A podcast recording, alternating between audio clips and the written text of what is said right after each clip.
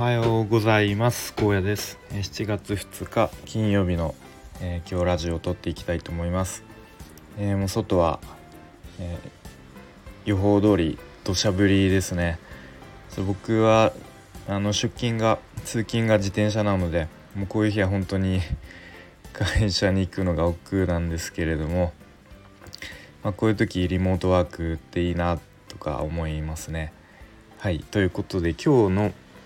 本題なんですけれども話を理解できるできないではなく理解したいしたくないという、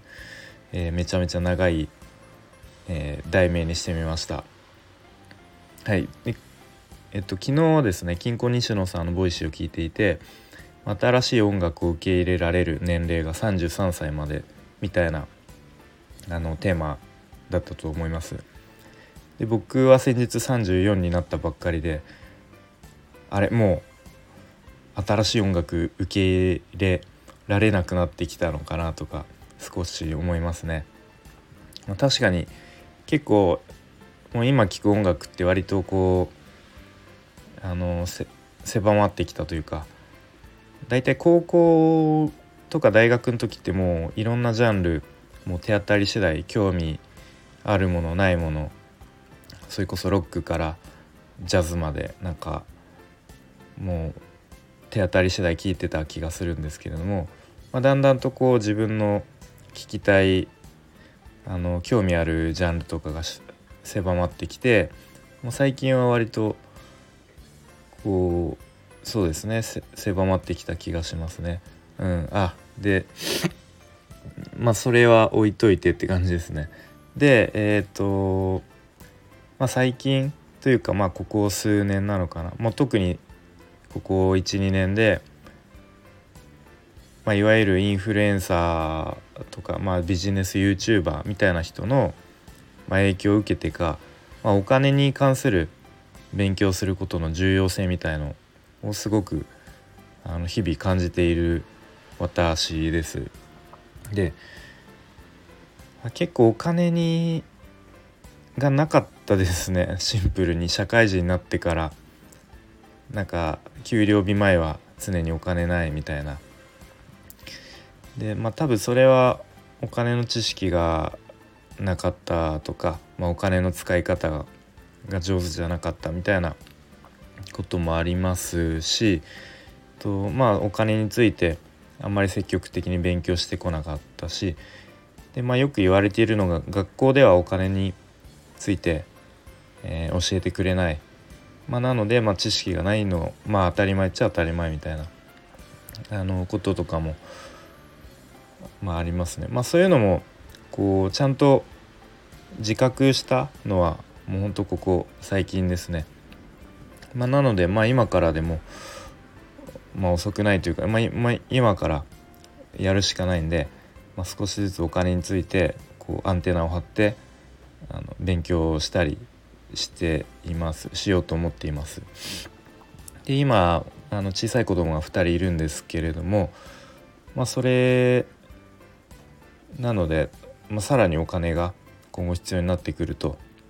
いう状況でと、まあ、時々こう妻と、まあ、将来についての話とかする時に、まあ、やっぱりお金が必要だのだよねという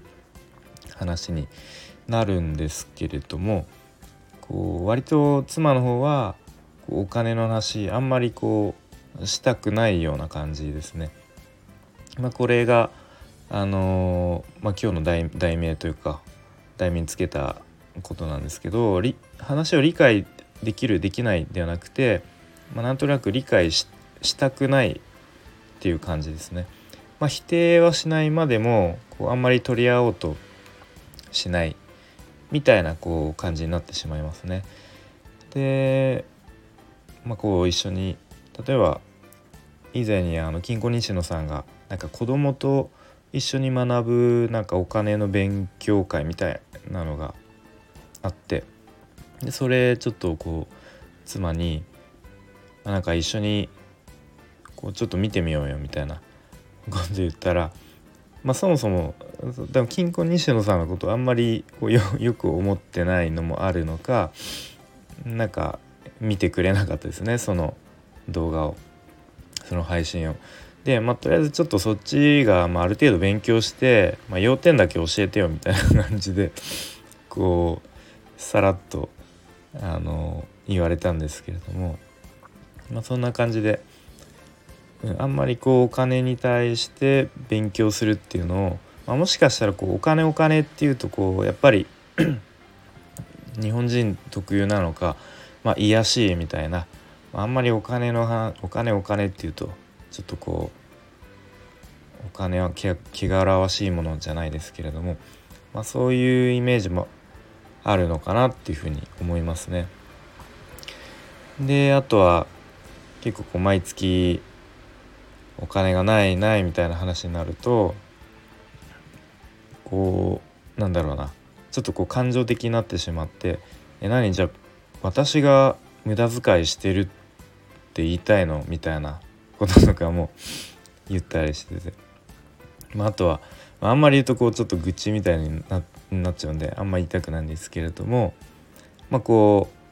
車欲しいみたいな、まあ、今中古の軽乗ってるんですけど、まあ、もっといい車欲しいよねみたいなとか、まあ、そろそろみんな周りの友達とかも家買ってるから、まあ、みんな家そろそろ買うんだよねみたいな話題も出してくるんですけれども、まあ、そもそも本当に必要なのかなとかでみんな買うからうちも買うのかとか。でまあ家買うにしても35年ローンとかになるじゃないですか。でそれってまあ当たり前ですけど借金ですよね。借金して家買うのかみたいなとか。あとはその子どもの教育費とかで言うとみんな大体奨学金借りて大学まで行かせるんだよみたいなことを言われるんですけれども、まあ、そのやっぱりこれもみんな奨学金借りるからそれが当たり前なのかとか。で、まあ、僕も